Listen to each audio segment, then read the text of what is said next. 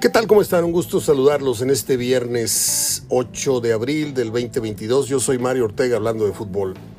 Hoy les tengo una amplia e interesante charla con Fernando Almirón hasta Buenos Aires, Argentina, en donde sin querer queriendo fui cayendo en el tema Maradona y Almirón pues nos da muchas respuestas a varias dudas que en lo personal y seguramente ustedes las compartirán yo tengo y tenía acerca del tema Maradona. Créanme, está interesante la charla.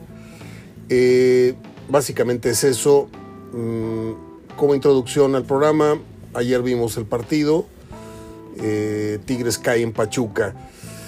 Podemos analizar el partido desde varias eh, aristas, desde varios ángulos, que se equivocó Miguel en los cambios, que los metió tarde, que esto, que lo otro, que la indisciplina de Soteldo, varios eh, periquitos ahí, varios asuntos, pero ¿cuál es la conclusión que deja este resultado?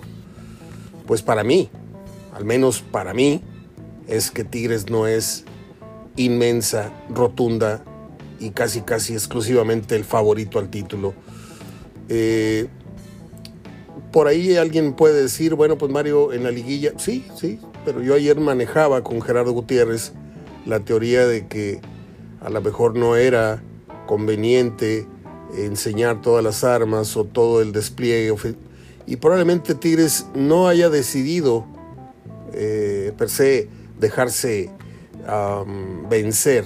¿sí? Suena, suena un poco ridículo de mi parte proponerlo, pero este, ya le midió el agua a los campotes. Ya se dio cuenta que, que Pachuca tiene y tuvo para vencerlo. Ahora, una cosa me queda muy clara, eso sí, que si Tigres tiene que ir por el campeonato a esa cancha, pongámoslo en puntos suspensivos ese tema.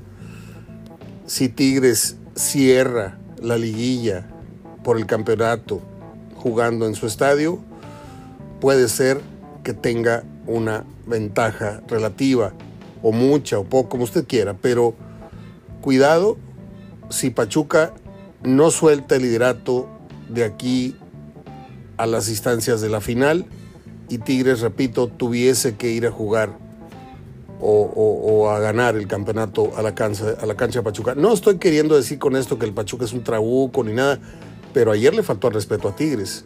Ayer bombardearon a Tigres. Sí, tuvo Tigres también sus oportunidades, no lo niego, pero no vimos a Vigón en su mejor manera, no vimos a Guiñac, que sin balones pues no, no, no, no es, y en la que tuvo la echó para un lado.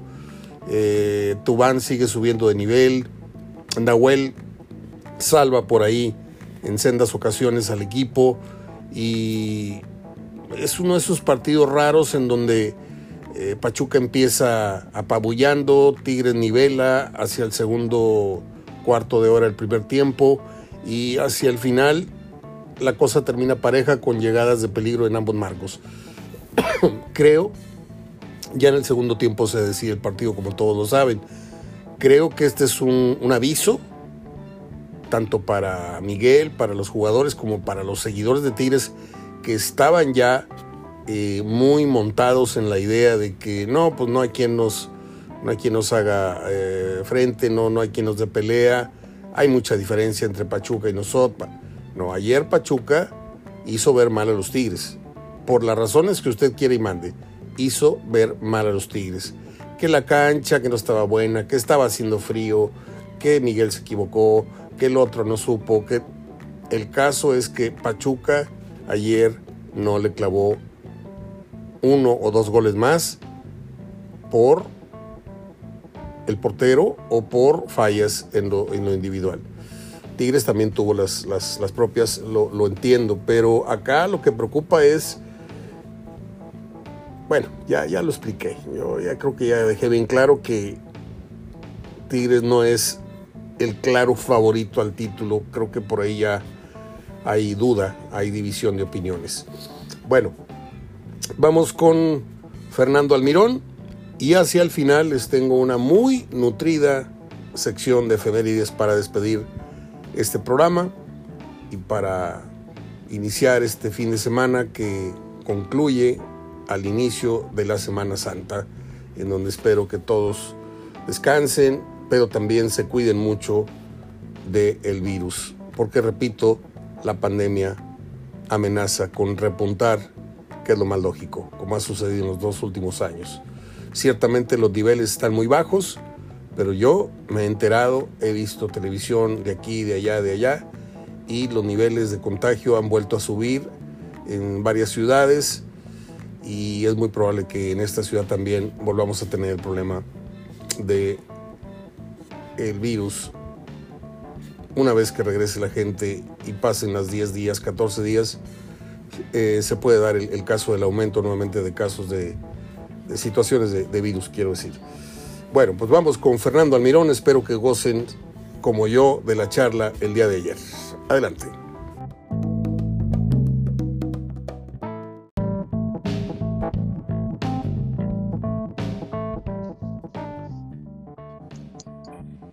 Muy bien, hacemos contacto en este momento hasta Buenos Aires, Argentina, con nuestro compañero y amigo Fernando Almirón, al que paso a saludar primero que nada. ¿Cómo estás, mi Fer?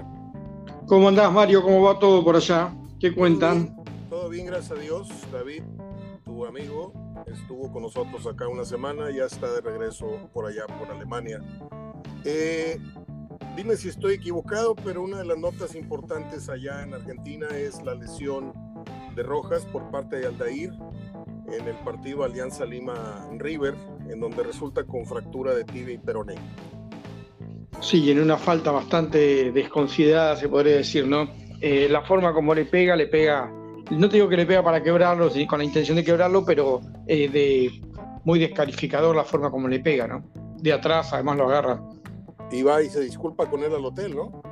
Sí, sí, creo que después fue a pedirle disculpas. Eh, después se dio cuenta que había sido, es decir, había estado actuado mal, ¿no? Pero bueno, el pobre Rojas ahora tiene para por lo menos seis meses de recuperación. Qué triste, ¿no? Cuando un jugador se fractura de esa gravedad, pues te sacan totalmente de, la foto, porque un parón de tantos meses eh, implica casi un, regreso de cero, ¿no? En, lo mental, en lo, físico. Son, son durísimas las, las fracturas. Yo creo que te quedan te queda el miedo siempre, tenés que ser muy fuerte mentalmente para, para superar eso, te queda el miedo de la próxima pelota que vas a trabar, eso seguro. Además con una historia muy particular, Rojas, ¿no? Eh, bueno, por supuesto, jugador paraguayo, joven, eh, familia agricultores, eh, cuando va a visitar a su familia trabaja con, ayuda a su familia a cultivar la granja que tienen o la pequeña chacra. la verdad, un, un personaje bastante particular, muy de origen muy humilde, pero además muy humilde en su forma de ser. Eh, querido, querido por los hinchas de River, que además vino para jugar o para ser suplente, de zaguero suplente, y terminó jugando como lateral por derecha con muy buenos resultados, e incluso la selección de Paraguay, lo que estaba viendo últimamente, que también aprovechando o, por lo menos viendo que Gallardo le consiguió ese puesto o ese lugar, eh, y teniendo además dos buenos centrales como tiene Paraguay, también lo está utilizando como, como lateral Barra Cheloto. Bien, pues te cuento, no sé si estés al tanto, pero eh, Andrada ya lleva dos partidos equivocándose feo, eh, porque se vuela en el, clásico, en el tiro centro aquel de, de Florence Subán, y el, miércoles, eh, Ayer. En, un, sí, en un tiro libre eh, de Leo Fernández, pues, un tiro libre muy fuerte, muy potente, pero que va al centro de la portería, y Andrada lo pesca justo dando un paso al contrario del disparo. Entonces, cuando quiere reaccionar, la velocidad, la potencia del disparo lo, lo vence. Y bueno, pues este eh, se decretaba el gol de Toluca, pero lo, lo triste para Monterrey es que le, le, empatan con un penal muy tonto. Este, en el minuto 100.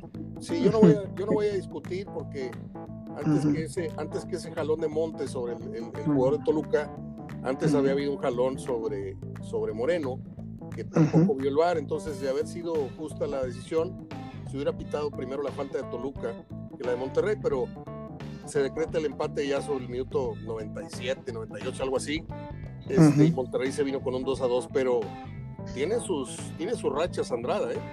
Sí, sí, sí, la verdad que sí, tiene sus, partidos y yo creo que también anímicamente se cae bastante eh, en, estos casos. es, un buen arquero, eh, indudablemente que es un buen arquero, pero bueno, es como todos, eh, tiene sus rachas y, no deja de ser irregular eh, en su campaña.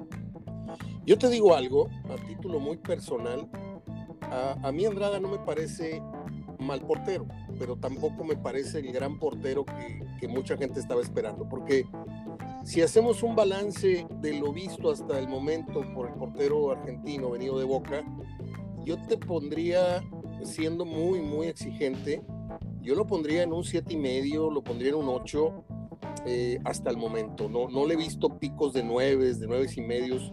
Eh, sí ha tenido atajadas espectaculares, pero también sus errores han sido espectaculares. ¿eh?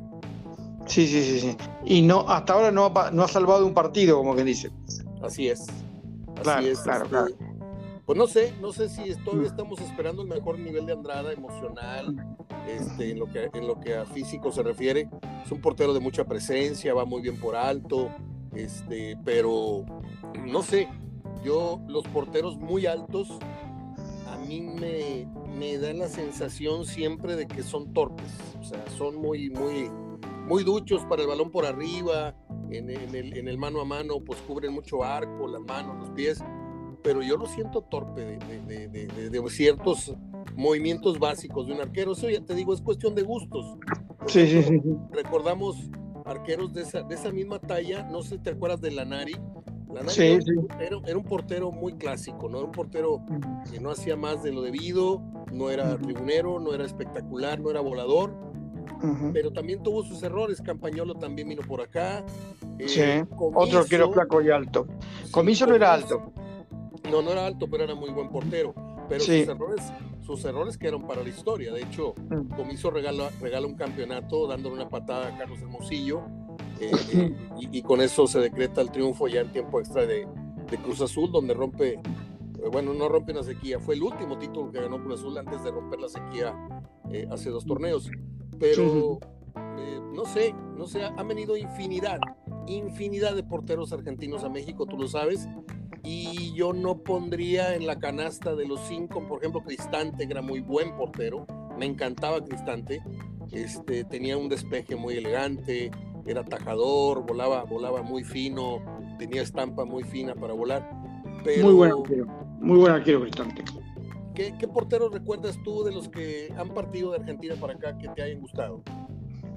Eh, puede ser, eh, a ver, pará, déjame pensar, déjame pensar quién, quién, puede haber estado. Comiso para mí no era buen arquero. Pumpido, ¿Pumpido no estuvo en América? ¿O me equivoco? No, no, Pumpido vino a dirigir a Tigres, vino Islas a Toluca. Ah, bueno, Islas, Islas para mí es de los mejores arqueros de Argentina, sí, cierto. Islas, Islas lejos, es uno de los mejores arqueros de Argentina, de la historia, de, por lo menos los últimos 30 años o 40. Sí, sí, sí. Te cuento algo, acaba de, acaba de trascender un video en televisión, entrevistaron eh, a, vía video a, Islas y, dijo cosas interesantes de Tata Martino que nosotros no conocíamos. Eh, dice que lo conoce muy bien, que platicó, que estaba feliz el Tata luego de la calificación, que a lo mejor los medios no se enteran porque el Tata es muy para adentro, nada más con su círculo, pero que lo mejor del trabajo del Tata Martino estaba por venir, algo que tú me dijiste que tal vez ya con la calificación se empezaría a ver, ya sin la presión esta de la, clasificación, se empezaría a ver un poquito más eh, eh, lo que no nos ha quedado de ver eh, Martino de aquí a la Copa del Mundo.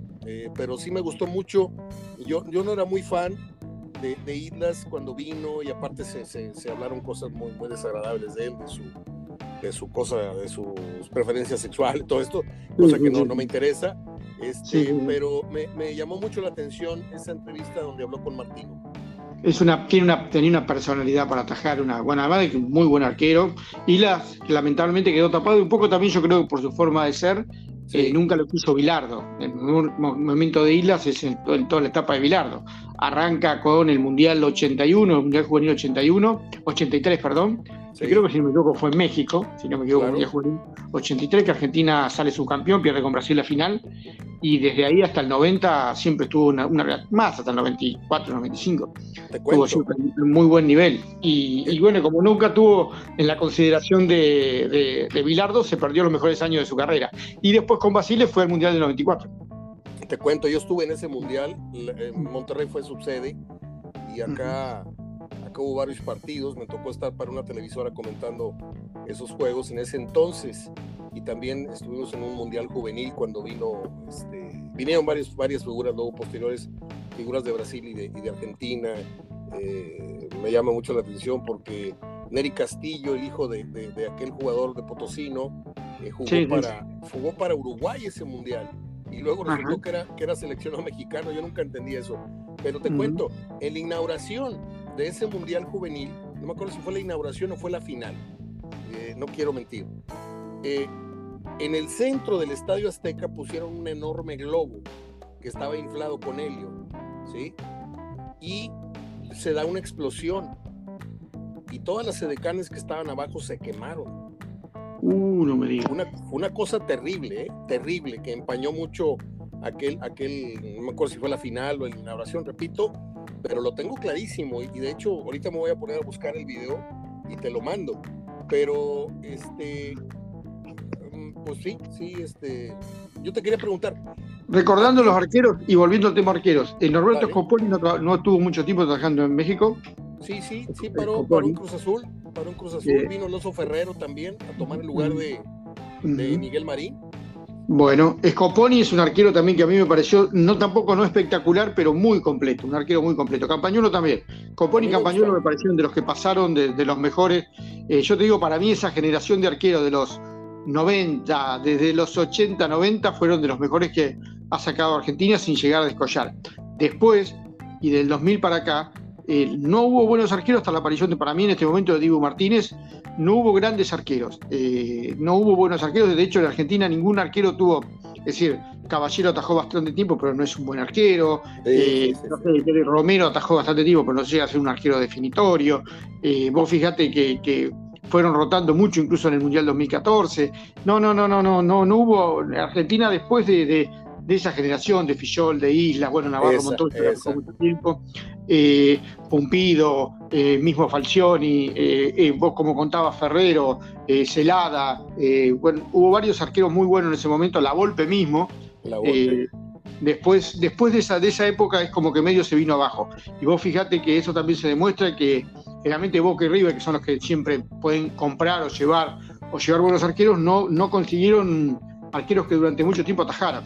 Y de hecho River lo trae Armani ya con 34, 35 años ahora último, porque no consiguió un arquero fijo, estable, que anduviera bien. Un día me tomé un café con el Pato Fillol, eh, vinieron a jugar las exfiguras del... Se, hizo un mundialito de veteranos, ¿no?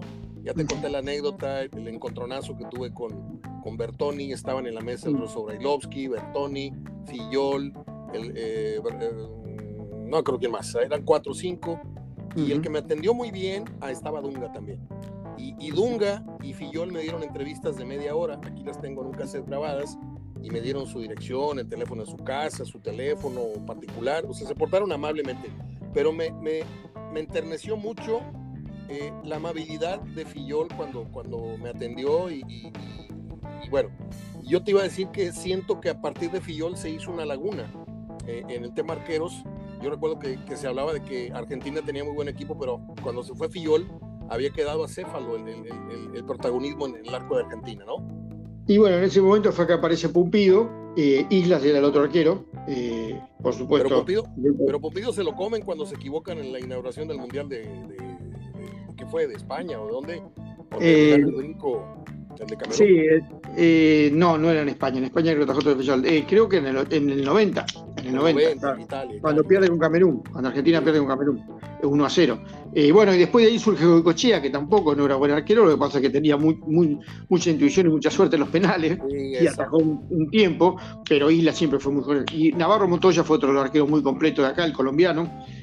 Por supuesto, pasaron por el fútbol argentino Chilaver eh, un arquero completo, el gordo, Córdoba, eh, otro arquero que para mí es, eh, bueno, y por supuesto como, como, hincha independiente, Farid Camilo Ali Mondragón, un arquerazo. Sí, Mondragón, Mondragón. El arquero más, más veterano que ha atajado en, un mundial, además entró ya medio como homenaje a los 41 años en el Mundial 2014 en, en Brasil.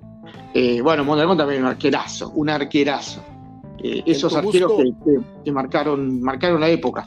En su momento hubo Orlando Gatti también, ¿no? Un, arquero showman, pero eh, también un arquero gana partidos, ¿no? Yo creo que hay arqueros que son más protagonistas, más ganan partidos, y otros arqueros que son atasadores. Es decir, los Coponi, ponerle por decirte un caso, eh, o, o, lo mismo, eran arqueros que eh, atajaban. Gatti era un arquero protagonista, que por ahí se te paraba en un tiro libre y te decía, pegale acá, pegale acá, pegale acá, y terminaba, es decir, como dice, convenciendo al, futbolista de que quería hacerle un gol ahí y le, le atajaba la pelota o en un penal y le atajaba la pelota porque le ganaba mentalmente, ¿viste? Esos arqueros que te ganan mentalmente. Y, inventó la famosa la de Dios, de pararse con los brazos abiertos, tipo crucificado, y esperar que el delantero le patee. Y el, arquero, el delantero le pateaba. Eh, Gatti, Gatti, Gatti es de, Hugo Orlando Gatti. Ahora que y el arquero, ahora que el, arquero le, el delantero le pateaba al pecho. Vos sabés que lo, no sé cómo hacía, pero lograba que el delantero le pateara al pecho. Teniendo todo el arco para patear, se le paraba adelante, con, abría los brazos y el arquero le pateaba al pecho. No sé, el delantero le pateaba al pecho. Ahora que hablas de Campañolo, ahora que hablas de Campañolo, vino a parar acá, a, Tigres. Tuvo una lesión en una fractura de cráneo, algo así, que creo que lo retiró del fútbol. ¿eh? A partir de eso, Campañolo no fue más, fue buen portero. Sí, sí, sí, sí. Y puede ser, puede ser. Sí, sí, sí. Yo no me acuerdo cuándo volvió, pero cuando volvió acá. Eh, ¿Con quién, dónde estuvo jugando? ¿Con quién paraba? ¿Con Racing o con quién? Estuvo en Racing en San Lorenzo, sí. En Deportivo Español. En realidad arrancó en Deportivo Español, pero estuvo también en, Racing en San Lorenzo, sí. Eh, muy bueno.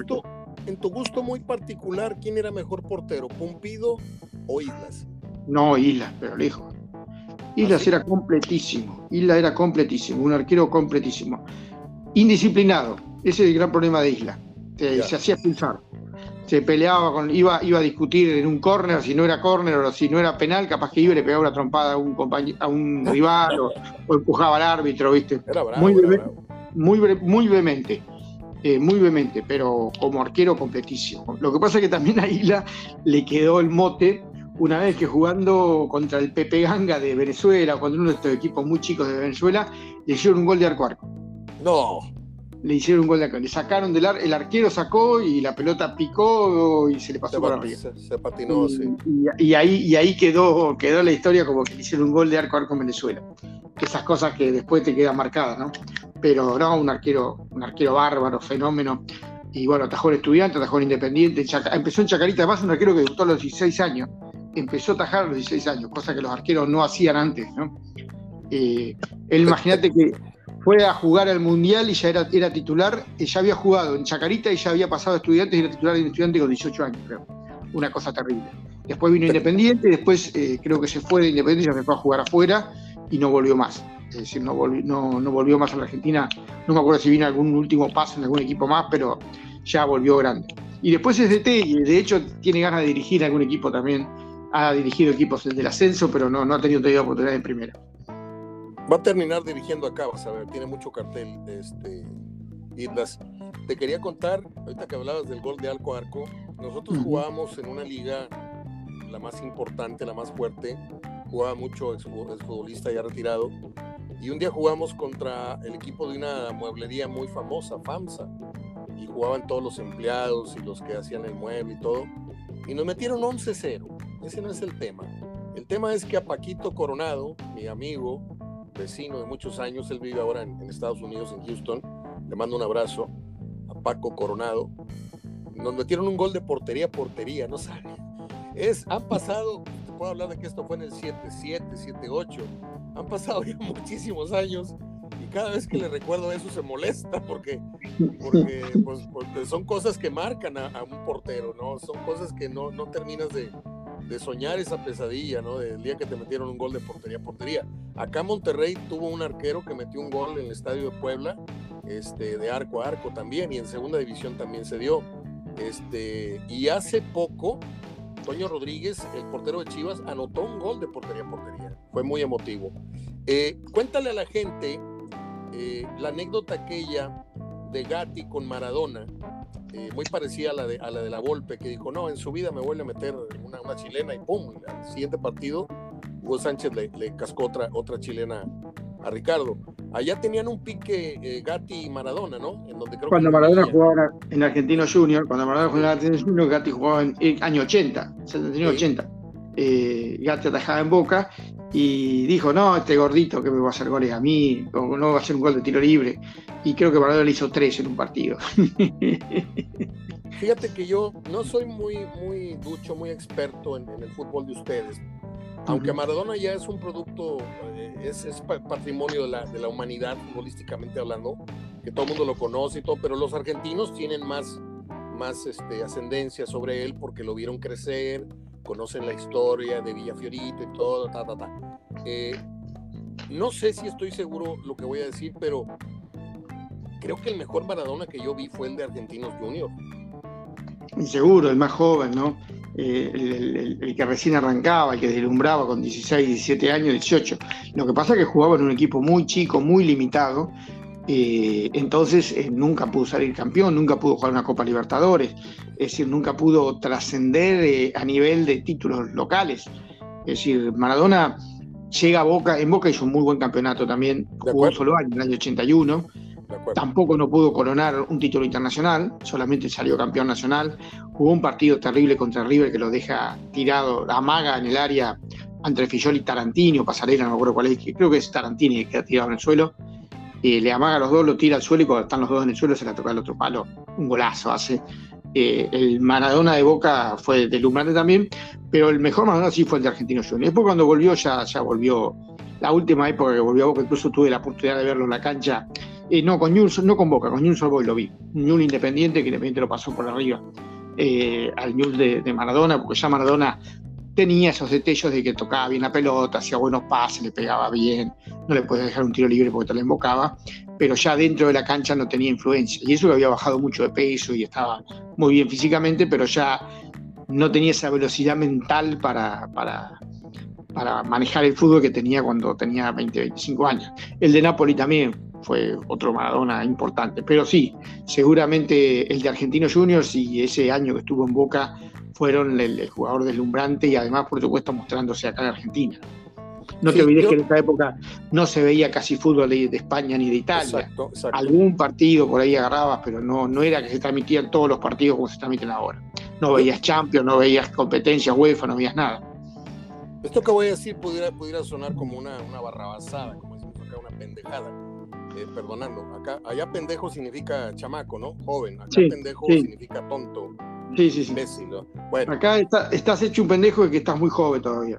Bueno, este, lo que voy a decir puede sonar a una barbaridad descomunal viniendo de quien soy, ¿verdad? supuestamente yo soy y hablo serio de fútbol, pero creo que Maradona se fue haciendo un mito, se fue haciendo grande, sí con el gol ante, ante Inglaterra, sí con el llanto ante los italianos, ¿verdad? mientras el himno, todo, pero cuando se empezaron a viralizar sus grasejadas con la pelota, que iba a tirar un córner, le tiraban un limón y lo, dominaba, o a que ese famoso calentamiento en el Napoli donde viene bailando mientras domina la pelota.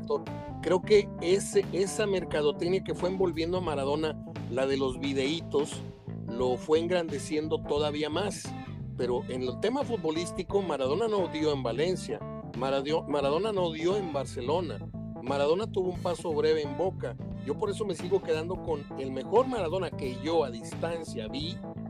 Ahora, tampoco digo que no haya hecho nada, fue importantísimo en Nápoles, no estoy loco, yo sé lo que estoy diciendo, pero el mejor Maradona que yo vi fue el de Argentinos Juniors, porque he visto muchos partidos repetidos y me meto y tengo como seis libros que David me ha regalado uno tras otro y me han regalado otros amigos argentinos.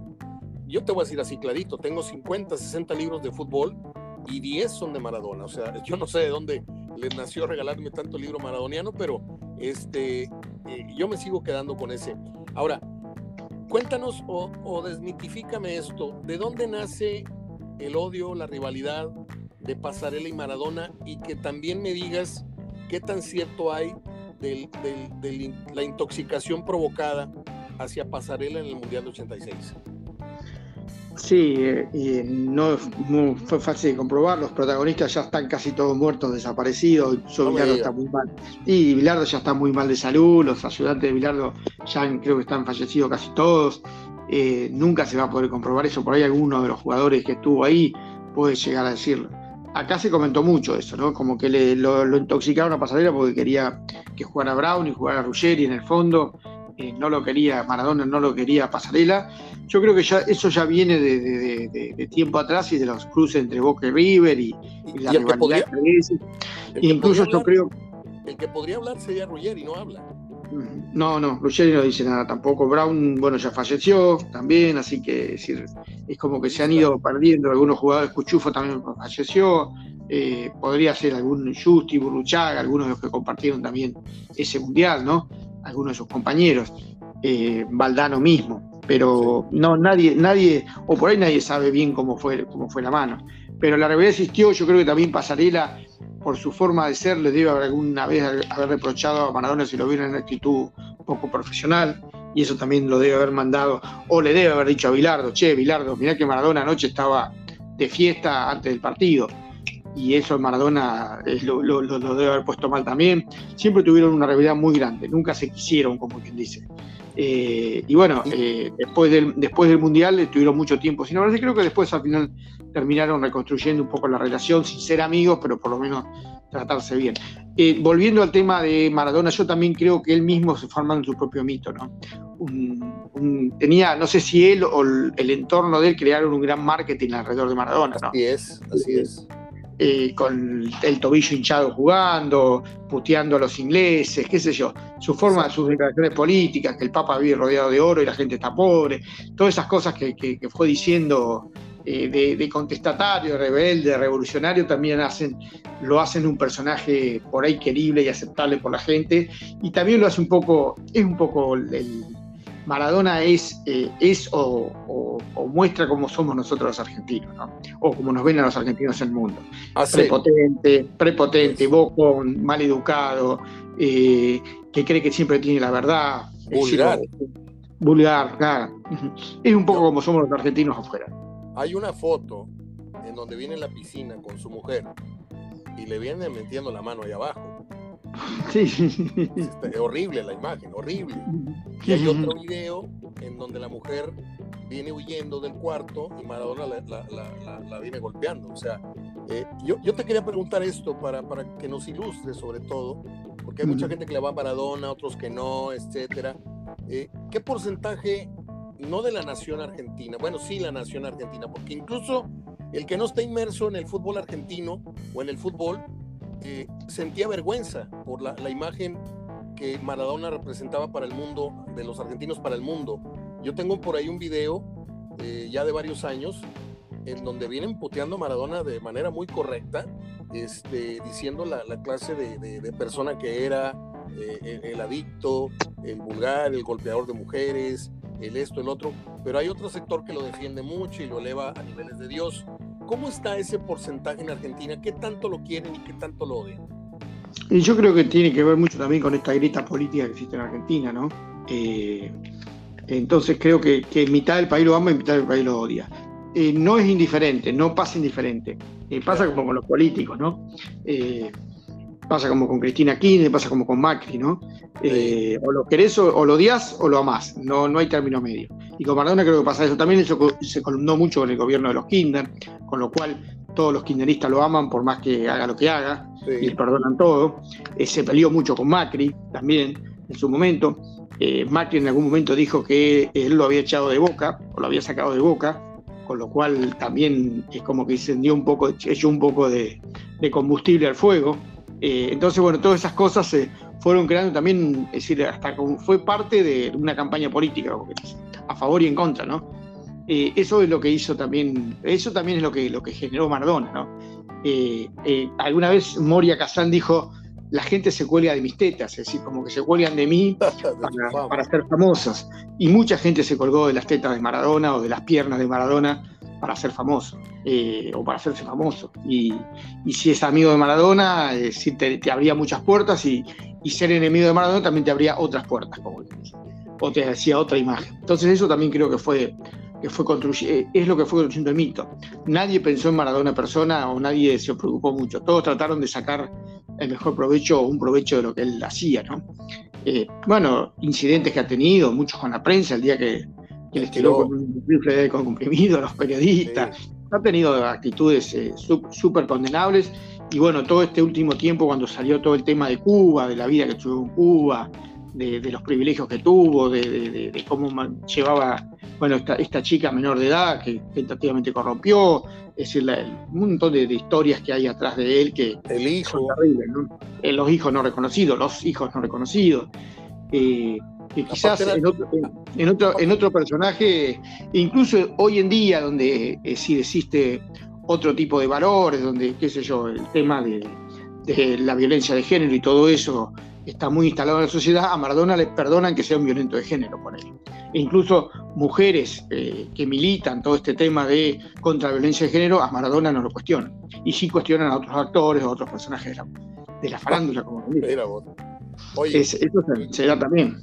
¿Tú crees en, la cuestión del karma? Porque ahora que platicamos el tema pasarela Maradona, Maradona por ahí cuenta la leyenda que murió por una desatención o por una eh, no sé si envenenamiento o falta de atención o, no sé, la versión que nos llegó acá era de que Maradona probablemente pudo haber salvado la vida, pero por ahí un error voluntario, involuntario de un médico este, le causó la muerte. Yo no sé si están así. No, yo creo que Maradona ya estaba, tenía asignado que no iba a vivir mucho tiempo, estaba muy deteriorado físicamente, puede haberle acelerado la muerte una mala praxis. Eh, también no era, no era una persona, bueno, hay, hay toda una discusión también, y esto viene por, no solamente por el tema Manuel, sino por un montón de temas, problemas médicos, sobre lo que es eh, la ley de salud mental y la, toda una movida que hay dentro de todo este tema sobre el tema de la, eh, eh ¿cómo que dicen? La internación de una persona, de un adicto, de una persona que tiene locura o algo así. La, toda la normativa moderna, nueva, dice que las personas tienen que vivir en su entorno, no vivir en, en un asilo o en un hospital en un encerrado, ni no, tiene que estar libre, tiene que estar afuera, tiene que tener una libre autodeterminación. Pero, por otro lado, hay personas que, por supuesto, no pueden manejar su vida. Maradona era un tipo que no podía manejar su vida ya últimamente. No podía decir él, yo quiero hoy comer y, que, prohibirle, decir, y darle de comer cualquier cosa, o yo hoy quiero quedarme despierto toda la noche porque tengo ganas de mirar película. Y, se quedaba despierto cuando médicamente le recomendaban dormir ocho horas. Por cierto, un ejemplo pavo, ¿no? Esas cosas. Es decir, él ya no podía decidir eso. Él tendría que haber estado internado en un lugar donde lo cuidaran. Es decir, donde estuviera monitoreado todo el día. Es decir, de hecho lo encuentran, lo van a buscar una mañana y se había muerto y nadie se enteró. Es decir, es así, lo encuentran cuando ya estaba muerto, frío, se podría decir. Eh, con lo cual vos fijate que si hubiese estado en un, en un, hospital, en una sala de terapia o en una sala de terapia intermedia, eh, en el momento que hubiese tenido un fallo de corazón hubiesen podido aunque sea atenderlo pero él había pedido expresamente no estar atendido y estar en una casa solo con eh, un enfermero, con un médico o algo así, pero en su casa. Y por supuesto, era Maradona y nadie lo iba a obligar a internarse. Ni las hijas, ni la mujer, ni el entorno familiar, ni nadie. Entonces esas cosas también hacen que uno a veces, eh, bueno, todo este tema de, es muy difícil. Hoy también ha pasado con algunos otros casos de, de gente famosa en Argentina, un músico que una vez apuñaló a, alguien que lo, fue, quiso matar a la madre, apuñaló a alguien que lo fue a, tratar de contener, y bueno, también eh, tuvo que hacer un, proceso de desintoxicación y todo eso, pero bueno, parte de todo eso pasa, y sobre todo mucho con los adictos, es este, que vos no lo podés internar, no lo podés obligar a ir a un centro de internación. Y bueno, y te pasa que después el riesgo de vida es solamente, no solamente la de él, sino también la de la gente que lo rodea. Se dice que Maradona murió solo y abandonado. Y sí, murió solo y abandonado, pero también yo creo que él, decidió eso, ¿eh? él decidió eso.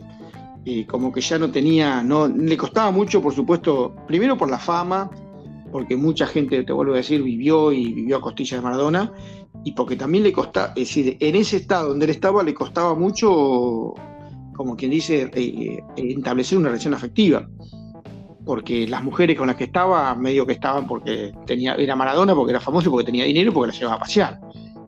Quizás nadie lo amaba porque amó su primera novia, su primera mujer, que fue la que lo conoció en la pobreza, como quien dice, o como sus hijas. Pero bueno, es, parte también de la vida de, todos y bueno, yo siempre digo, la culpa no es de los demás, es de uno mismo, uno es el que tiene que tratar de, de salir de eso y superarlo. Eh, no sé, psicológicamente te digo, vos podés superar la pérdida de un hijo, de un padre, de un hermano, eh, no sé, estás buscando una ayuda, un tratamiento, o algo así. Es decir, los el, resto es algo, como que dice, anecdótico en la vida, te puede pasar y, sí, y sí, te puede pasar y bueno, tenés que tratar de ver cómo eso no te afecta de aquí para adelante, tenés que tratar de buscar la forma de que no te lo afecte. Eh, y bueno, cuando vos ya te, buscas o, te, vas para este lado como, como Maradona de, la adicción, de, la evasión y todas esas cosas, es bastante difícil después tratar de poder ayudarte desde afuera si desde adentro mismo no tratás de superarlo, no tratás vos de, primero de cambiar vos desde adentro, ¿no? Para ti, ¿Maradona jugó alguna vez bajo la influencia de la droga o no? Sí jugó, no creo que haya sido, es decir, nadie, es decir, a mí dame una bolsa llena de cocaína y nunca voy a poder eh, esquivar a seis ingleses y patear y definir el gol que hace Maradona en México. No tiene nada que ver. Para mí la droga de Maradona es una droga social. Puede haber tenido una influencia, no sé, la efedrina, ponele un poco más de aire para poder correr, es decir, un poco más de, aguante físico para poder aguantarnos 90 minutos de un partido una, no sé, alguna droga que le, haya, eh, no sé, ayudado a que no le duela una lesión. Pero no, no, no, ningún jugador puede hacer eh, una jugada maestra ni patear un tiro libre con precisión porque esté drogado, no. Es yo creo que pasa por eso. Al contrario, es, eh, yo creo que en el fondo terminas vos mal físicamente por culpa de la droga y no la droga ayudarte. Si vos me decís un corredor de larga distancia que se drogue para poder aguantar 40 kilómetros corriendo, y por ahí capaz que te lo acepto. No sé, tampoco tendría que estudiar un poco más el tema de, del rendimiento deportivo. Pero un jugador de fútbol, es decir, con cocaína, no, no termina de, de, de, Es decir, nunca va a ser un buen jugador. A lo sumo será un corredor, pero nunca un buen jugador. Te pregunto, acá en México yo tengo conocimiento de que grandes jugadores que fueron estrellas, Carlos Reynoso, Antonio Carlos Santos, por citarte dos, siempre fueron protegidos del antidoping. Maradona fue un protegido de la FIFA hasta que la FIFA le dio la gana y le cortó las piernas. Puede ser, sí, sí, puede ser. Puede ser que ya se supiera, se supiera de la época de, Barcelona eso, de que él tenía problemas con la droga. Pero sí, puede ser. También yo creo, te vuelvo a decir, quizás eh, el tema de, qué, sustancia se tomó o qué, o qué se hizo, de hecho, eh, no sé, eh, siempre se dice el cambio de sangre, un montón de cosas que se hacen los deportistas, eh, la oxigenación de la sangre, un montón de cosas que se hacen que son drogas permitidas en una palabra y quizás son más beneficiosas que fumar marihuana o tomar cocaína, ¿no? Bien, yo te quería preguntar esto, qué bueno que estamos tocando sin proponérmelo si ya salió el programa de Maradona, que tenía yo en la cabeza hace tiempo contigo. ¿Quién echa a perder a Maradona?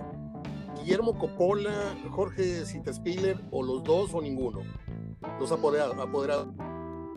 Para mí, para mí no, ninguno. Ninguno es culpable del todo. Coppola, eh, para mí no. Citespiller era el, tipo, el amigo de toda su vida, el tipo, era el ejecutivo, como quien dice de Maradona. Y yo creo que se va cuando ve que Maradona, el entorno, yo creo que el entorno, la, familia, los amigos, se lo van comiendo. Y también eh, yo creo que Mm, el tema de la fama, de la responsabilidad, de llegar ahí eh, y quizás no sentirse, por más que él tuviera esa personalidad de, que se llevaba el mundo por delante, eh, muchas veces la persona que vos decís, uy, que este es altanero, este te quiere humillar, en el fondo te quiere humillar porque se siente inferior. Y yo creo que cuando Maradona llegó a Barcelona y vio el entorno del fútbol europeo y vio, yo creo que hasta le dio un poco de miedo. Le dio un poco de miedo y, se sintió que no era su, no era su ámbito en Boca estaba más contenido, como quien dice, y estaba eh, en, su, en su, como quien dice, en su hábitat. llegar a un país extraño, ser controlado, como decían que lo controlaban en Barcelona, que no estaba acostumbrado acá, le dejaban hacer lo que quería, eh, todo eso lo fue llevando a que él se sintiera inseguro. Y yo creo que uno llega muchas veces a la droga, llega por esto, por la inseguridad, por la depresión, por, por, querer eh, algo que te saque de, ese, de esa tensión o de ese miedo, de esa cosa que tenés que, no te deja moverte. Entonces eh, yo creo que llega la droga por eso. Coppola eh, siempre se dijo que estaba metido en el, tráfico, en el trasfondo, tenía relación con, el mundo de la droga, manejaba o conocía por lo menos a la gente que vendía droga y, bueno, y, tuvo mucho tiempo con él y, le tapó mucho también. y muchas veces los amigos tienen que en algún momento decir, pará, no sigas y no incentivar a que haga, lo haga peor, pero hacela, pero yo tratemos que no, se note. Eso también es un error. Por más que no, lo, no, no le haya dicho, tomá, toma esta droga, el dejar que lo haga y tratar de que nadie se entere es también incentivar lo que lo siga haciendo. Dime cosa, eh, Fer Almirón. ¿Tienes tú alguna idea de lo que genera ya muerto Maradona en cuestión de regalías, en cuestión de, merchandising? ¿Y tienes una idea del dinero que dejó en caja Maradona para sus familiares? Es decir, nadie se imagina la fortuna ni de Pelé estando vivo, ni de Maradona, y más adelante vamos a estar especulando también sobre los números eh, de Messi y de Cristiano si llega el momento, pero yo leo todos los días, en ese momento estoy leyendo un artículo mientras hablo contigo, que, la, manera en que están tratando de administrar el dinero que dejó Maradona y lo que sigue produciendo, que son millonadas de dólares. ¿Tú tienes, ¿Ustedes tienen algún dato duro de, de ese número? No, no, datos, datos no lo tengo, pero sigue produciendo mucho. De hecho, viste que ahora se está por subastar una camiseta, que la camiseta de con la que hizo el gol a los 5 millones. 5 millones por Sotheby's, ¿no? Eh, eh, sigue generando mucho dinero. No sé bien cómo es el tema de, eh, de, porque también es una empresa Maradona atrás quién tiene participación en esa empresa, si es solamente la familia, si hay derechos que ya se vendieron y que los tienen otros. Eh, es bastante complicado el tema. También el tema de, sus hijos, ¿no? Eh, ¿Quiénes van a cobrar? ¿Quiénes son parte de, esa bolsa? Si son solamente las dos hijas reconocidas y Fernando el más chiquito, si son todos los otros hijos del Diego Junior, los que han ido apareciendo. En Argentina tiene uno o dos más ya que certificados por la justicia si existen o no estos hijos eh, cubanos que también tienen o dicen que tienen.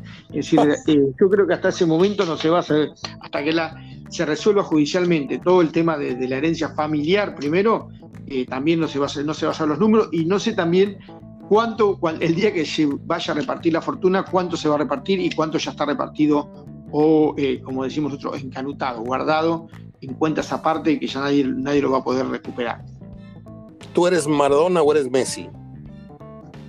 Para mí, yo, para mí Messi lo superó ampliamente Maradona, un montón de cosas. Salvo en el Mundial, en todo lo demás lo ha superado, es decir, lo que ha pasado. Lo que pasa es que Messi no jugó en Argentina. Pero para mí Messi ha pasado la, vida. Maradona es, la leyenda más que nada.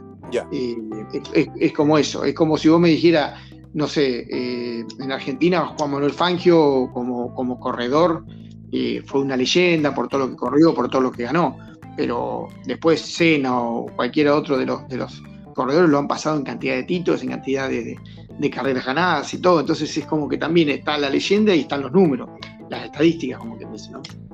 Si tú pudieras hacer un estudio, no ignoro si lo tienes o no, pero si tú pudieras tener un estudio así donde tú entraras a leer, trabajar en silencio y pudieras poner los cuadros más emblemáticos de los deportistas más respetables argentinos, obviamente, tendrías, déjame adivinar, a la ver si latino, tendrías a Fangio, tendrías a Monzón, los que a distancia nos parecen a nosotros los emblemáticos argentinos, una Sabatini, un Pilas, un Monzón, un Fangio, un Maradona, un Messi, ¿quién más?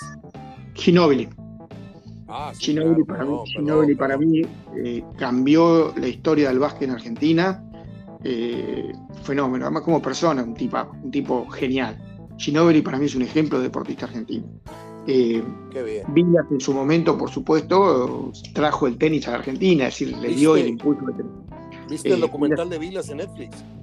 No, no lo he visto, no lo he visto. Es terrible, es terrible. Yo, lloré eh, cuando lo vi porque... Monzón, Monzón también, leyenda, un personaje muy polémico en su vida, pero arriba del ring, un guapo y además un boxeador completo, técnicamente buen físico, y eso que no se cuidaba tampoco tanto, pero también marcó toda una época. Además, yo lo Monzón, me acuerdo de chico verlo con mi padre sentado en el televisor, ver, las peleas de Monzón Y también en una época donde el boxeo, en los 70 y los 80 el boxeo tuvo mucho auge, y después de los 90 empezó a caer. Te cuento, acá, acá en México y aquí en esta casa, había un ídolo, un boxeador cubano, eh, que, que, era prácticamente mexicano, era el Mantequilla Nápoles. Sí, Mantequilla Nápoles. es memorable por lo triste que fue la pelea que tuvo con Monzón. Monzón le ponía la mano en la frente, el guante en la frente. Sí, le pegaba. Era loca, porque el, mantequilla no le alcanzaba ni a rozar el pecho. Y, aquella fue una noche muy triste para nosotros frente al televisor, la paliza que le pusieron a nuestro querido Mantequilla Nápoles, que de hecho el Mantequilla le regala a mi papá en alguna ocasión un par de guantes. Este, nada más para que, qué buena, que también... Qué buena historia, qué buena historia. Sí, no, no, lo de Monzón fue eh, Fangio para Argentina como corredor, incluso más que Reutemann, que Reutemann llegó a la Fórmula 1 también y corrió, nunca pudo ser campeón, pero anduvo siempre, siempre decimos que Reutemann siempre fue segundo, pero lo de Fangio fue algo imborrable para lo que era, además, guapo, guapo, había que correr de esos autitos eh, a esa velocidad, eh, sin casi protección, con un, con un un, casquito de, motoquero, de, motoquero, ni siquiera de moto grande, de, ciclomotor, con un casco de, ciclomotor ya. De repartidor de pizzas, un casquito así nomás. Sí, sí, sí, sí, sí. Oye, cuéntanos, cuéntanos de la muerte de Monzón. Yo recuerdo que tuvo un lío ahí, un pleito con la mujer, no sé si se suicidó, se cayó en un barandal. ¿Algo así pasó o me estoy confundiendo con la muerte de la mujer? No, no, no. Eh, tentativamente la golpeó y la, la desmayó, pensó que estaba muerta y la tiró. Eh, ah, eso es lo que la justicia determinó, en ah, Mar del Plata. Y él va a la cárcel por eso. Y, él va a la cárcel por eso, eh, paga su condena eh, y tiene salidas transitorias, lo que se llama acá salidas transitorias, que es poder ir los fines de semana a su casa, qué sé yo, y un fin de semana saliendo. acá los capos de la droga también salen el fin de semana. ¿Y luego? y vuelven, y vuelven. sí, sí, vuelven enfiestados con las muchachonas ah. y la botella. Los dejan pasar, ellos entran y salen. El, bueno, le, habían dado una salida a otros se estaba volviendo a su Santa Fe natal y vuelca con el auto y se mata, eh, manejando él. Eh, posiblemente, no se sabe bien, nunca se supo si estaba bebido, eh, le daba mucho la bebida, pero como deportista fue, fue extraordinario, extraordinario en una época. Además, Monzón ese cumplió el sueño también un poco del sueño argentino, ¿no? llegó a ser reconocido en Europa, amigo de Alain Delon, de organizar fiestas, eh, es decir, grandes bacanales, orgías en, en, la, Costa Azul, ¿no? Eh, eh, codearse, dicen que, fue novio de Úrsula Andrews en su momento, aquí con Susana Jiménez, no sé, historias que se cuentan por ahí de el campeón argentino que conquistó el set de la Costa Azul. Algo tremendo de un chico que vivía en un barrio súper marginal, en la pobreza cuando empezó, y que se ganó, la, se ganó la vida a las trompadas, como quien dice, ¿no? Ahora que dice Salán Delón, acaba de trascender la nota de que él pidió ya eh, morir sí. la eutanasia, ¿no? Sí, sí, sí, uno de los tipos más pintones que ha dado la, historia del cine, mundial, ¿no? Qué pinta que tenía Lindelón, por favor. Yo, yo veía, yo iba al cine Encanto, un cine que ya no existe acá, y yo tenía 10, 9, 11, 12 años, Iba con mi papá al cine Encanto y no nos perdíamos porque eran, eran de espionaje, ya saben, ¿no? Se, tiraba, se tiraba la más guapa en la película. Era el, Tom Cruise francés, para que me entienda la gente.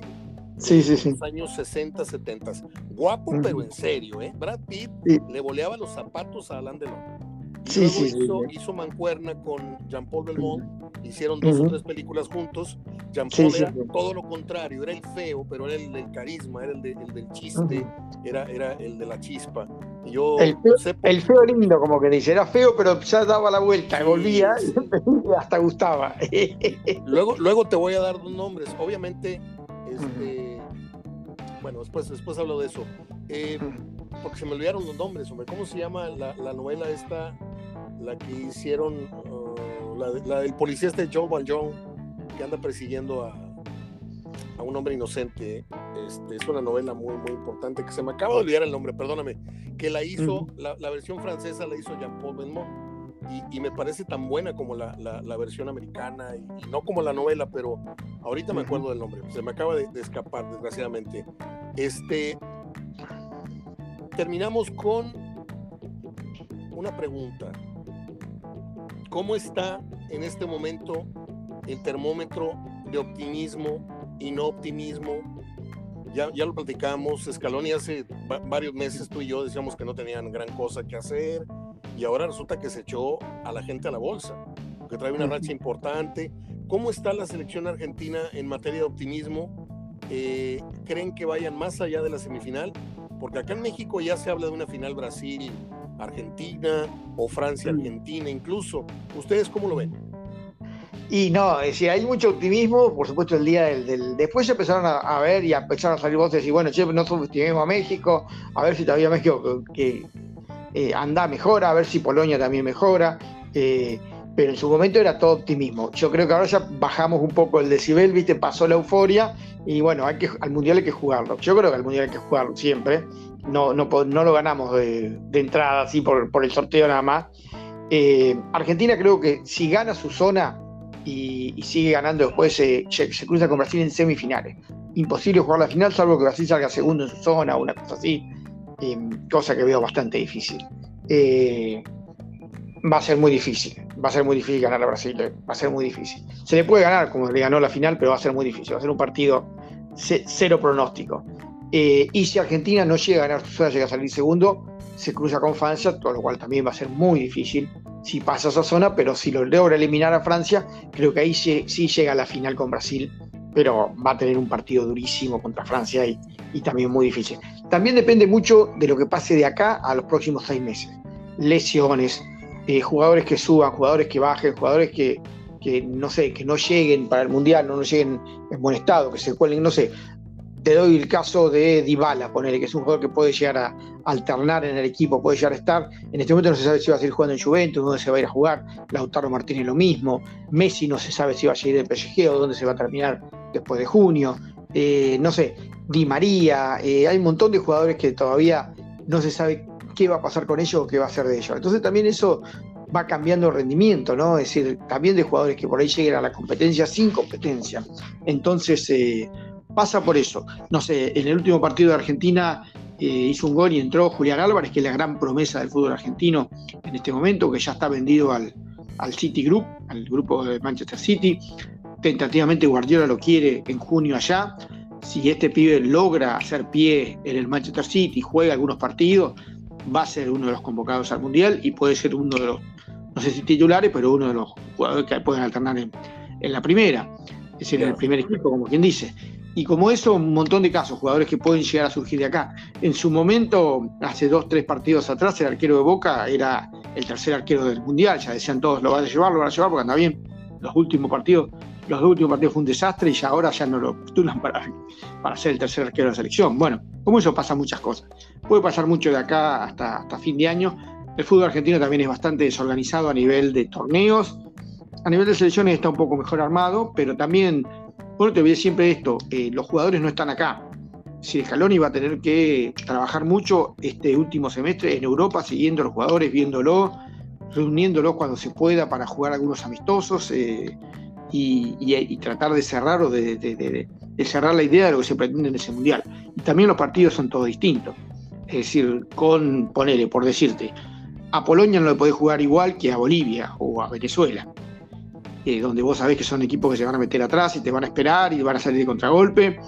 Eh, contra un equipo que por ahí te va a tirar pelotazos, te va a correr mucho y vas a tener que tener mucho cuidado en juego, en el juego aéreo, mucho cuidado en las pelotas paradas, mucho cuidado en el retroceso no lo vas a poder presionar arriba como presionas, eh, como presionas a un equipo sudamericano donde vos le tocas la pelota, lo presionas un poco arriba y tiene muchas dudas para defender. Los, europeos son en ese sentido muy expeditivos, pelotazo y salen del fondo y a correr.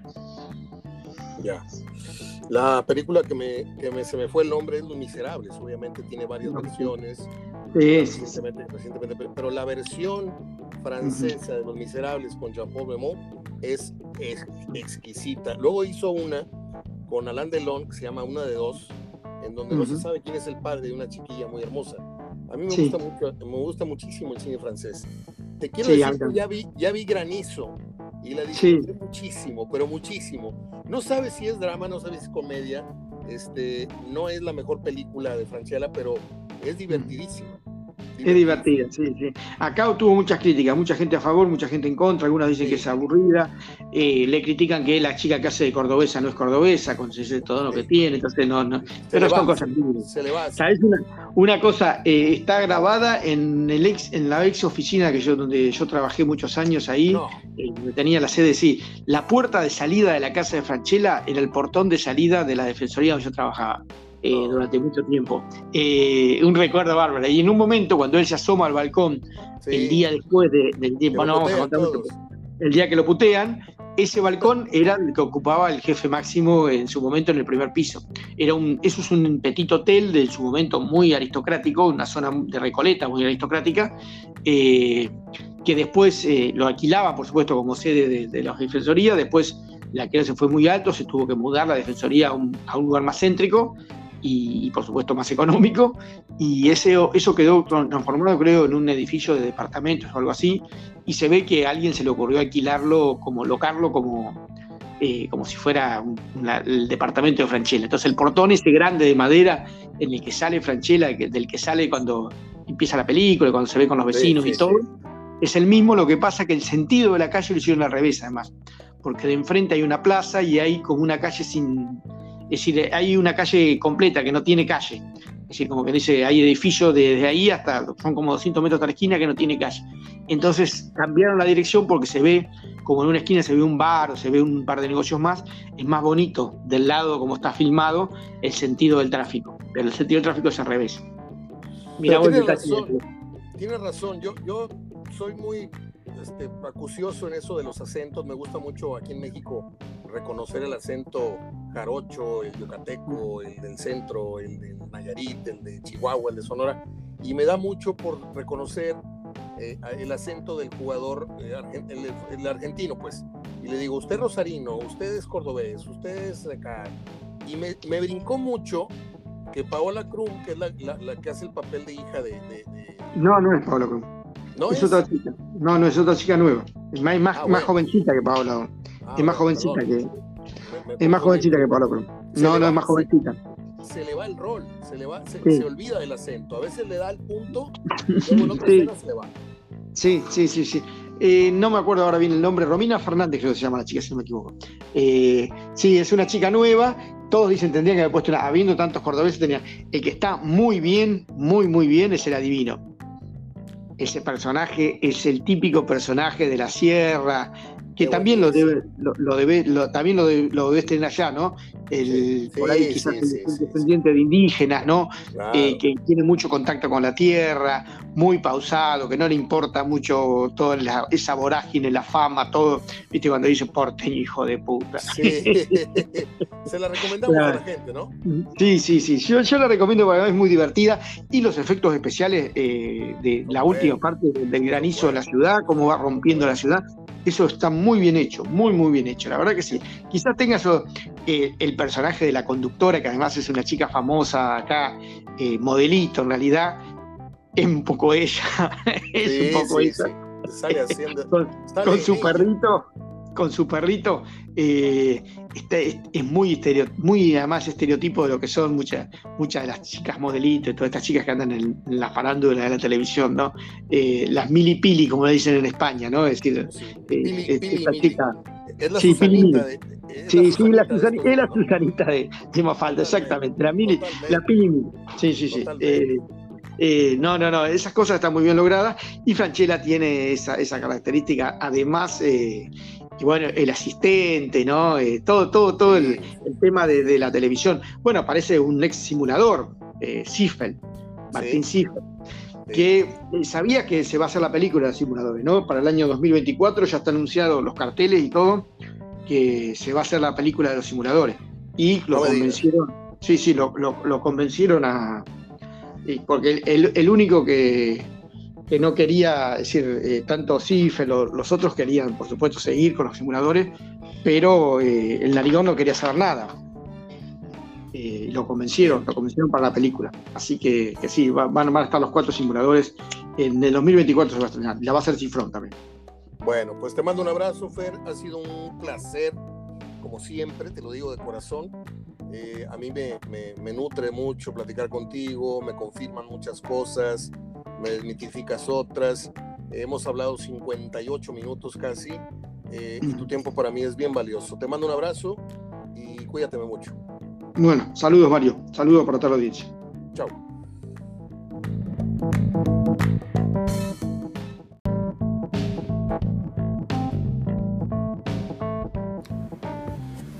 Muy bien, ahí estuvo la charla con Fernando Almirón.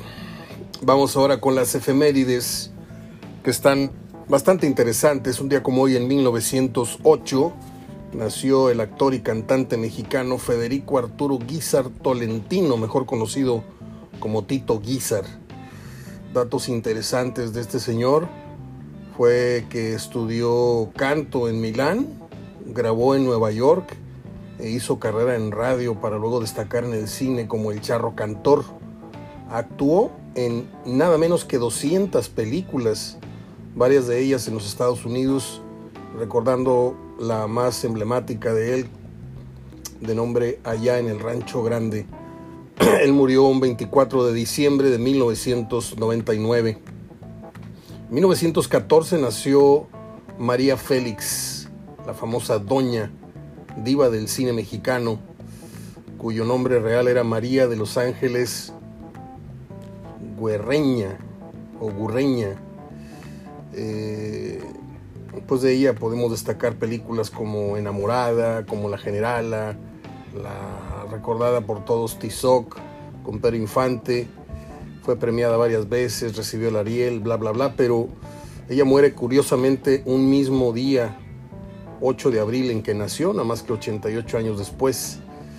Eh, o sea que hoy se celebra su, su, cumpleaños, el que hubiera sido su cumpleaños, pero también se recuerda el día de su deceso. Yo en lo particular creo que María Félix es más mito que buena, buena actriz. Era muy, muy bella. Eh, acabo de subir unas fotos de ella bastante, bastante guapa, cuando muy joven. En 1931 nació el actor y político John Gavin, eh, yo recuerdo, ahí sí recuerdo porque también tenía un gran parecido con Rock Hudson. Este, mi padre, cuando era muy, muy chiquillo, este, a veces me hacía comentarios que yo ni, ni, le preguntaba, ni, ni venía al caso, pero me decía, mira, mijito, ese, ese que sale en el comercial es un actor de cine. Y sí, era John Gavin. No me acuerdo qué licor, no sé si el Brandy Bejo Vergel o algún, algún vino, y con una frase muy emblemática decía John Gavin, una muy buena temporada en, la televisión mexicana. en 1944 nació Julisa, cantante y productora mexicana cuyo nombre completo es Julia Isabel de Llano Macedo. Actúa en más de 55 películas, La Edad de la Violencia, Los Caifanes, La Mentira, El Mago, además de participar en cinco series de televisión y más de 20 telenovelas como Colorina, la fea más bella, Fuego en la sangre, Atrévete a soñar. A ella se le recuerda también por ser la productora de obras de teatro como Vaselina y del grupo juvenil Onda Vaselina. Eh, ella se casó con aquel cantante flaco, flaco, flaco de pelo lacio que se llamaba Benny Ibarra. Padre, ¿no? Padre de Benny Ibarra, chiquillo. En el 51 nació el cantautor, actor, arreglista y productor mexicano José Manuel Figueroa Figueroa, conocido en el medio artístico como Joan Sebastián. Eh, el rey del jaripeo también se le conoció con ese eh, mote. Mm, pues yo, yo lo único que sé es que ya de muerto le fueron sacando unos trapitos en donde se le relacionó fuertemente con el narcotráfico. En 1966 nació una actriz que yo descubrí hace muchos años en la película Estado de Gracia o Tiro de Gracia. Yo la compré, el, compré el video en Videocentro allá por el 86, 87 de la película y se llamaba Tiro de Gracia. Sale con el que fue luego su esposo. Actúan juntos ahí. Eh, Champagne. Ella, por si usted no la ubica, es la, enamorada, la, eterna enamorada de Forrest Gump. Más bien, Forrest Gump estaba enamorado de ella y al final terminan juntos un ratito y ya sabe usted lo que pasó al final. Eh, ella es Robin Wright Penn, que luego tuvo un levantor tremendo en su carrera cuando estaba totalmente muerto el trabajo para ella al participar en la serie House of Cards con el papel de Claire Underwood. Así es de que hoy cumpleaños Robin Wright Penn. En el 77 nació la actriz mexicana Ana de la Reguera. A esta mujer yo la sigo en todas las redes que tiene. Eh, es muy hermosa la jarocha. Inició su carrera en el 96, haciendo telenovelas, etcétera, etcétera. Y ahorita pues están pasando una serie ahí medio, medio bañada, medio salida del calzón, pero porque están los temas y, el lenguaje muy fuerte, pero pues es lo que hay. Cuando no hay chamba, pues tienes que producirte una propia serie para sacar dinero. en el 94 descubren el cuerpo de Kurt Cobain, cantante, guitarrista y líder de Nirvana. El artista de 27 años se suicida un 5 de abril en su casa disparándose con un arma de fuego según varias eh, versiones, pero otras apuntan a que su esposa Courtney Love es la presunta responsable de la muerte de Kurt Cobain. Bueno, el, vocalista de Nirvana, dije. Eh, muere en la Ciudad de México en 2008 la actriz Jacqueline Voltaire a causa de cáncer de piel. No, cáncer de pies. Ah, no sé si esté mal escrito, pero dice cáncer de pies. Esta mujer era una rubia grandota. Yo la conocí, era, era una adolescente cuando vino en algún reparto de la obra Ensalada de Locos me tomé unas fotos con mi papá, con los actores, con Loco Valdés, Chabelo, Héctor Suárez, eh, Héctor Lechuga, Alejandro Suárez, y venía Jacqueline Voltaire, una mujer rubia, pelo obviamente rubio digo, blanca, medía como, uno, medía como unos, para mí medía un 80, no sé si alcanzaba el 1,75, 1,80, pero estaba enorme. Tenía unas botas blancas hasta las rodillas, unos hot pants y una ropa psicodélica y, hablaba toda pocha, hablaba muy poco español. En ese entonces y figuró en películas con Mauricio Garcés, en todas las películas donde había un bar, en donde había música gogo, usted veía bailando a Jacqueline Voltaire. Yo estaba enamoradísimo cuando estaba chiquillo de esa, de esa señora, de esa muchacha. En 2013 murió la actriz y cantante española, ponga usted atención del nombre, ¿eh? María, Antonia, Alejandra, Vicenta, Elpidia, Isadora, Abad Fernández, conocida artísticamente como Sara Montiel. Sarita Montiel, hermosa mujer, pero hermosísima mujer. Yo tengo una amiga a la que yo le digo Sarita Montiel porque tiene los ojos, la mirada idéntica. Eh, ella murió, no, ella nació un 10 de marzo del 28, cumpleaños de mi hermano el 10 de marzo, y murió precisamente un día como hoy en 2013. Y termino con la muerte de, de el compositor mexicano Mario Quintero, Mario Quintero Manzano. Yo, francamente, y mire que yo escuché radio desde los 8 o 10 años, todo escuchaba, escuchaba la IZ, escuchaba clásica, escuchaba eh, música este, en español, mi mamá, el Vianney Valdés, los Rockets, no sé qué.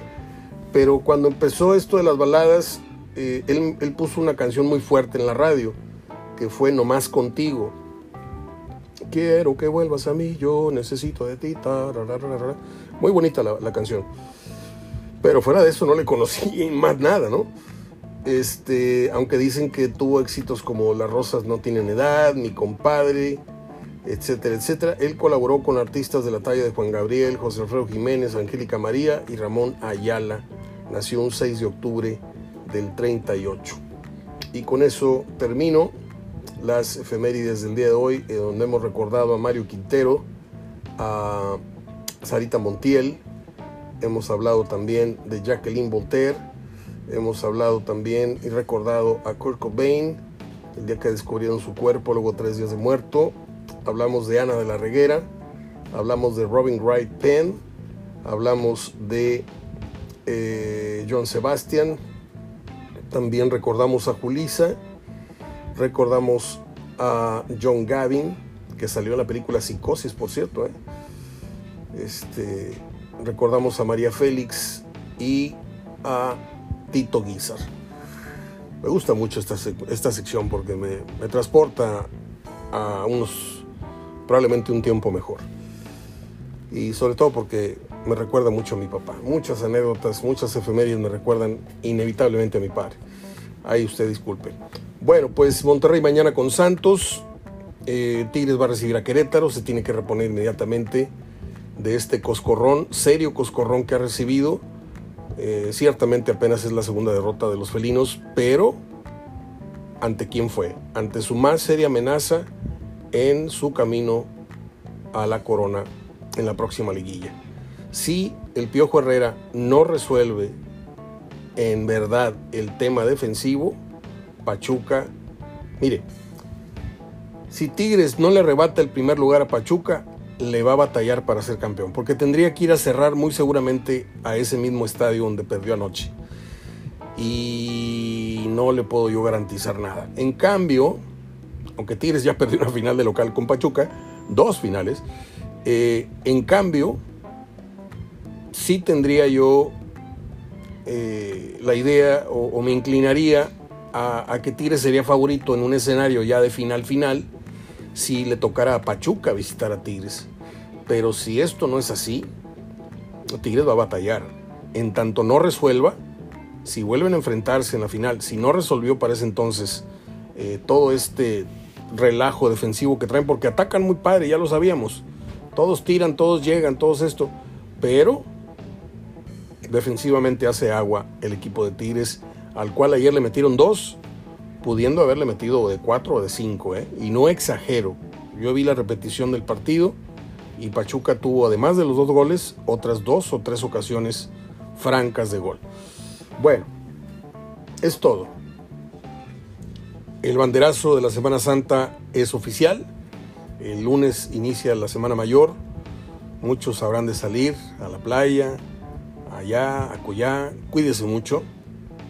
Eh, infórmese, infórmese cómo está el tema del virus porque eh, tuvo un repunte, le dije ayer, muy, muy importante en la Ciudad de México. El nivel de contagios subió, el número de contagios quiero decir, y muy seguramente eh, esto va a ocurrir acá en Monterrey con toda la gente que habrá de salir. Y no tiene malo, nada malo salir, ¿eh? siempre y cuando lo hagan con la precaución de vida, no olvidándose que sigue existiendo pandemia. No hemos acabado con la pandemia. ¿Sí?